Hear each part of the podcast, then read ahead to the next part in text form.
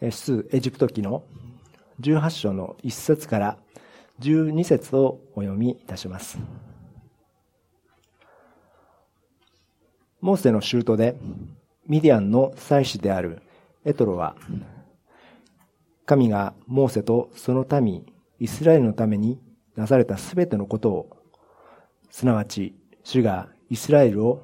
エジプトから導き出されたことを聞いた。モーセの舅エトロは、モーセが先に返していた妻のチッポラと二人の息子を連れてきた。一人はモーセが、私は異国にいるキリシャだと言って、ゲルショムと名付け。もう一人は、私の父の神は私の助け。ファラオの剣から私を救われたと言って、エリエゼルと名付けた。モーセの舅エトロは、モーセの息子たちと妻を連れて、荒れ野に行き、神の山は、宿営して、山に宿営しているモーセのところに行った。彼はモーセに、あなたの舅である私、エトロが、あなたの妻と二人の子供を連れてきた、と伝えると、モーセは出てきて、舅を迎え、身をかがめて口づけした。彼らは互いに安否を尋ね合ってから天幕の中に入った。モーセは舅に、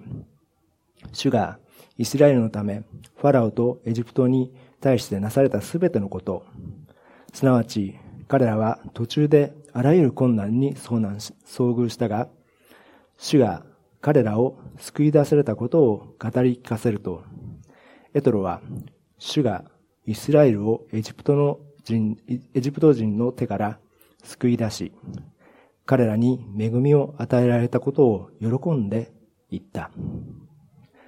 主を称えよ。主はあなたたちをエジプト人の手から、ファラの手から救い出された。主はエジプトの人の元から民を救い出された。今、私は知った。彼らがイスラエルに向かって、傲慢に振る舞った時にも、主はすべての神々に勝って偉大であったことを。モーセの衆とエトロは焼き尽くす捧げ物と生贄を神に捧げた。アロンとイスラエルの長老たちも皆来て、モーセの衆とと共に神の見舞いで食事をした。以上です。家族伝道と題して、え御言葉の取り次ぎをさせていただきます。この18章で、エトロというモーセの舅で、モーセの妻の父にあたる人物が、この聖書で再登場してきます。エトロは2章18節で、モーセがミディアンの荒野に逃れていた時に、レウエルという名前で出てきました。創世記によりますと、ヤコブの兄弟、エサウの系列の一族であったようです。彼らは荒野に住んだ遊牧民の部族でした。前回も取り上げましたアマリクの部族に近い住んでいたところもそうですけれども、部族としても近い存在でありました。ミディアンの祭司であったエトロは高い地位にありました。まあ、ミディアンの部族というのは王政ではありませんでしたから、この祭司がこの部族の首長であったとされています。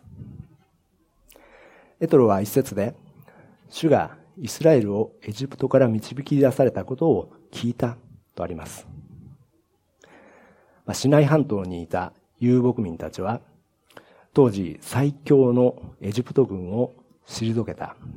そして、エジプトから移動しつつあるこの大民族。そしてさらに前回のところでも触れました。アマレクという部族を打ち破った。そしてシナイ半島を移動しているこのイスラエルのことを伝え聞いていたと思います。モーセは先にミディアンの実家に返していた妻のチッポラと家族がいました。モーセが神様の証明を受けてエジプトに旅立った時には家族も一緒でありました。しかし、出エジプト記の4章で、神様は突然モーセを殺そうとしました。モーセの息子たちが割礼をしていない不信仰な家族であったことがこの時にわかるんですけれども、妻のツップロが、ツップロが慌てて息子の包皮を切って、モーセの足につけることで、その場は難を逃れることができました。そのような出来事があった後に、モーセは家族をエトロのいるミディアンの地に返したようです。モーセには二人の息子がいました。一人目の子はゲルション。その意味は、気流者とか外国人という意味です。まあ、ヘブル人というのは、地名をつけるときもそうなんですけれども、子供の名前をつけるときも、その誕生した時の状況や背景をもとにしてつけることがあったようです。まあ、それも親の状況を子供にの名前にすることがあったようです。モーセはミディアンの地に着いたばかりの時、生まれた子供に自分がその地ではキリ者、外国人であったという心境を込めてその名前を付けました。一方、次男のエリエゼルは、私は神の助けという意味になっています。まあ、この頃には、より信仰が高まっていた、モーセの心の変化が見て取れます。18節で、その二人の息子と妻を連れて、エトロは神の山に宿営しているモーセのところにやってきました。イスラエルの民は、ホレブとかシナイ山とも呼ばれる山間地にの付近に来ていました。エトロが訪ねてきたこの神の山は、モーセが燃える芝を見て、神様の証明を受けたときに、あなたが民をエジプトから導き出したとき、あなたたちはこの山で神に仕えるという神様の言葉を聞きました。その山のことです。また、3章の12節で、モーセがファラオに最初に会った時、荒野で私たちのために祭りを行わせてくださいと告げました。これも、この神の山で神に仕える。そして祭りを行う。いわゆる主を礼拝するために来た山でした。6節で、6節のところで、あなたの舅である私と言っています。モーセの舅、エトロという言葉、このことはこの章で何度も繰り返されてきます。エトロ自身がモーセの舅だというあたりに、モーセの身内であることの誇らしさが表されています。あなたの舅であることが誇らしい。その舅は、舅が、モーセの離れ離れになっていた家族を連れてやってきたわけです。家族をエジプトに連れて行っては危険だと思ったのか、もしくはイスラエルからすると違法人である自分の家族を連れて行くのはふさわしくないと思ったのかもしれません。そのような事情があって、家族と遠く離れて暮らすことを余儀なくされていました。モーセは神様の御手に委ねて、やがて来たるべき日に必ず家族と再会できることを信じて、その日を待っていました。その思いが再会したモーセの態度に現れています。7節に、モーセは出てきて周到を迎え、身をかがめて口づけした。彼らは互いに安否を尋ね合ってから、デンマークの中に入ったとあります。モーセとシュートのエトロの再会。40年間、ミディアンの荒野での生活の中で接した大恩人です。モーセはエジプトで生まれ育ちましたけれども、40歳になった頃、エジプトで失敗をして逃げてきました。そのモーセを受け入れてくれたのがエトロでした。モーセを立ち直らせて、エジプトの最高の学問とまた違った、その日を生きる厳しさを教えた人。エトロは40年前、羊飼いをして、共に生活をしていたモーセが、今やイスラエルの民を率いるリーダーとなった姿を目に目の当たりにします。身をかがめて口づけをする。これは東洋の典型的な礼儀作法ですけれども、二人とも身分と資格において際立った主張である。その二人がそれにふさわしい振る舞いで挨拶をしたわけです。モーセはエジプトで起こった銃の災い、足の海を渡ったこと、そして荒野での飢えと乾きの困難、その中にも必要なものが神によって与えられたことなどを話しました。それを聞いたエトロは、主という神がイスラエルをエジプトの人の手から救い出し、彼らに恵みを与えられたことを喜んだわけです。もちろんエトロはイスラエルの民ではありません。ミディアン人でそれも祭司の立場にあった人が、このイスラエルの民の神の技を聞いて喜んだわけです。そして10節11節のところで信仰の告白をします。10節のところでは、主を称えよと言って、この違法人のエトロが主を称えているんですが、主はすべての神々に勝って偉大であったというところは、本当の唯一の神様の信仰にはなっていないのかもしれません。まあ、他の神々と比べているわけです。私たちの信じる神様は他の神々に勝っているのではなくて、神様は唯一で他に神はいないわけです。しかし今、私は知ったと、この時、この時のエトロの理解は不完全であっても、この全てに勝った方という理解は、おのずと唯一の神理解に向かっていくはずです。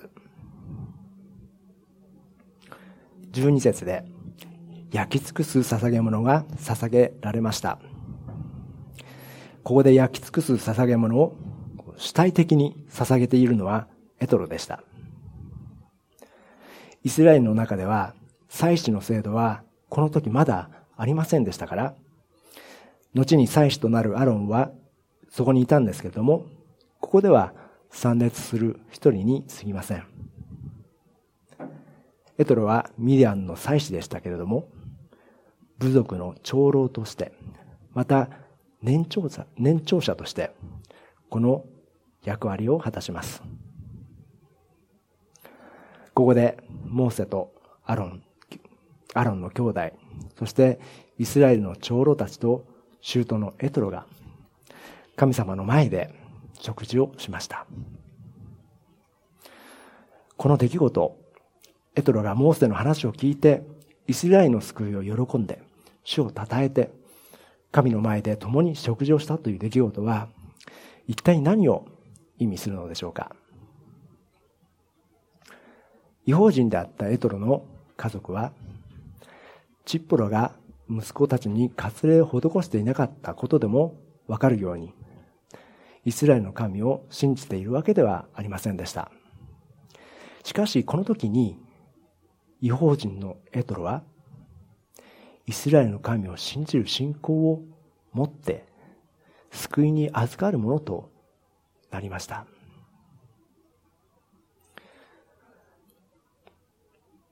モーセは以前、ミディアンの土地に住んでいた時、その時は外からやってきた外国人でしたから、一族の中で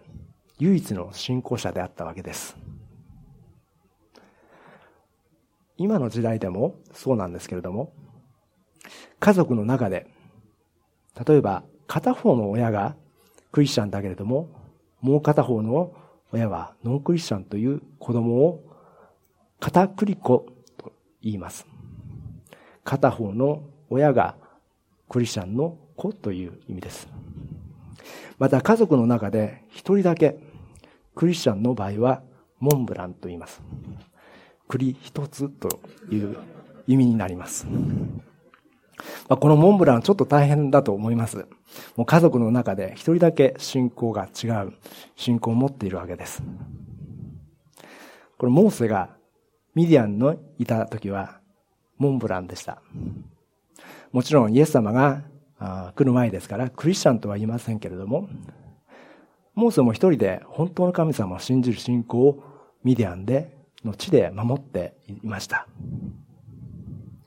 息子は生まれた、生まれたわけですけれども、割礼を施していなかったわけです。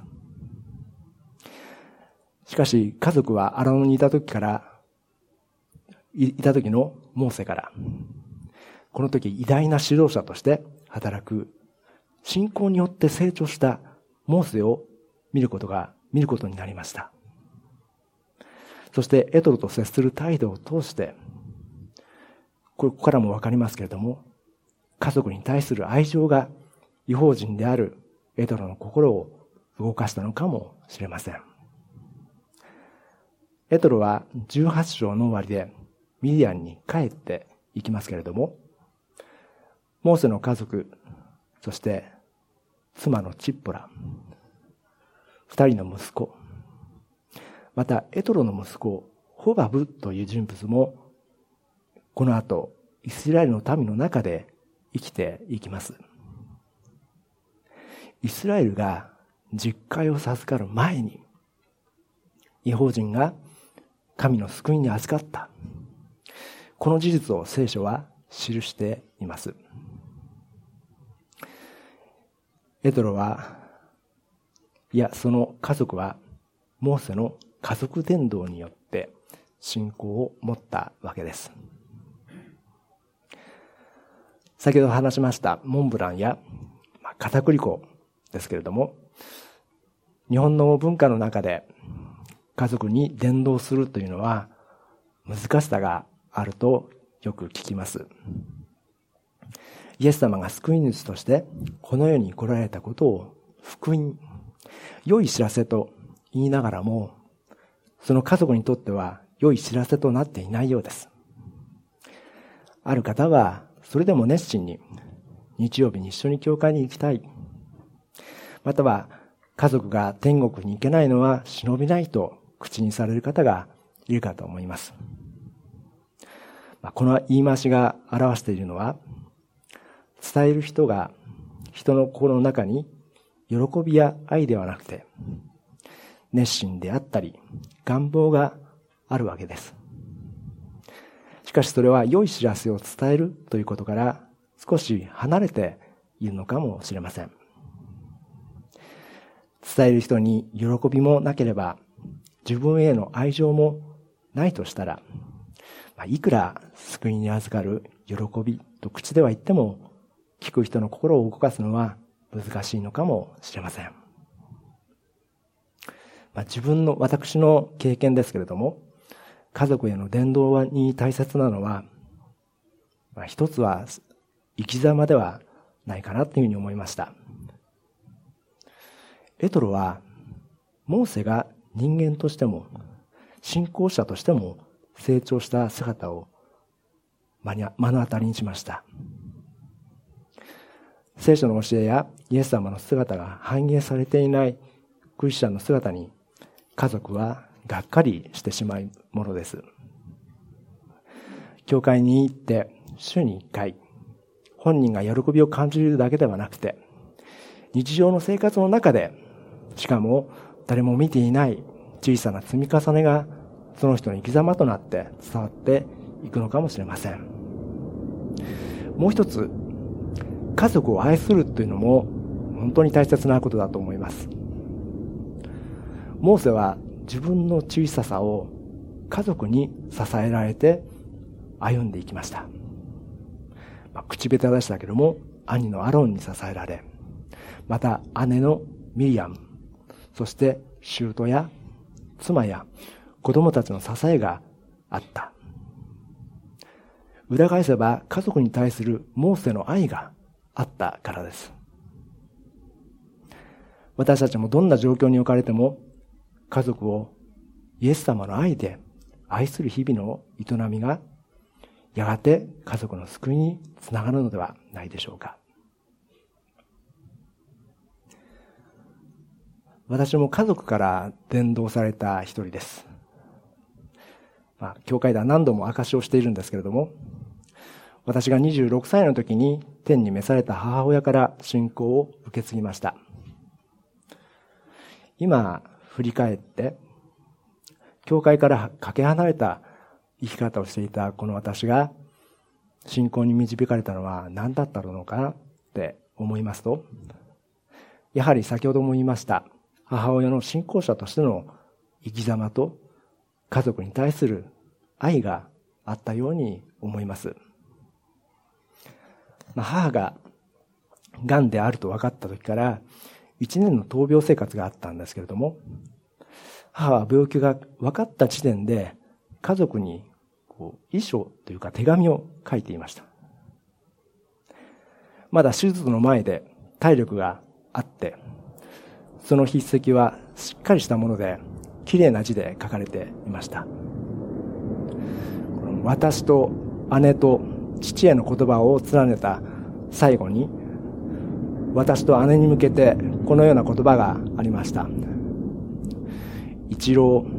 敦子へ、敦子っていうのは私の姉なんですけども、一郎敦子へ、お父さんの幸せを考えて協力してください。という言葉で締めくくっていたんですけれども、その行間のところにですね、どうかという三文字が、こう、印と一緒に書かれていました。それは本当に弱々しい子供が書いたような読みづらい文字でした。一郎敦子へ、どうかお父さんの幸せを考えて協力してください。そのどうかという言葉は、母が病状が悪化して天に召される直前にこう一年前に書いた意思を振り返って書き加えた文字だったようです。どうかお父さんの幸せを考えて協力してください。まあ思えば当時姉も結婚していましたし、私も社会人で一人暮らしを始めていました。母の病気をきっかけに家族が一つになれた。4人の家族が一番幸せだった一年だったと思います。その真ん中には家族の、家族に対する母の愛情と、最後まで信仰に生きたという証があって、その強い残像が数年後に私を信仰に向かわせたのだと思います。あの、どうかという三つの弱々しい文字の中でこそ、限りない神様の愛が弱さのうちに完全に現れました。母の手紙の他のところに、弱さの中に働きたもう、主のご支配の計り知れない豊かさ、恵みによって強くされ、教会生活を送ってくださいという言葉がありました。弱さの中に働かれる主の見業。モーセは強烈な支配力を持った指導者では決してありませんでした。モーセという人は、この地上の誰にも勝って謙遜であったという、そのような指導者でした。そのモーセの生涯で最も弱々しかった時期を見守ってくれたのが、羊飼いをしていた頃、守ってくれたのがエトロであり、モーセの家族です。そのモーセの人知れず挫折に耐えていた中で、伝道の力が、強い力が働いた、働いた、働かれたのだと思わざるを得ません。まとめたいと思いますけれども、イエス様は私たちは天と地の一切の権能を授かっている。だからあなた方は行ってすべての民を私の弟子にしなさいと言われました。このイエス・キリストによって救われた私たちの恵みは十分です。なぜなら、会話を受けと十字架というこの二つのものが象徴する弱さの中に本当の力があると信じることができるからです。弱さの中に完全な強さを発揮される主を感謝したいと思います。では、お祈りいたします。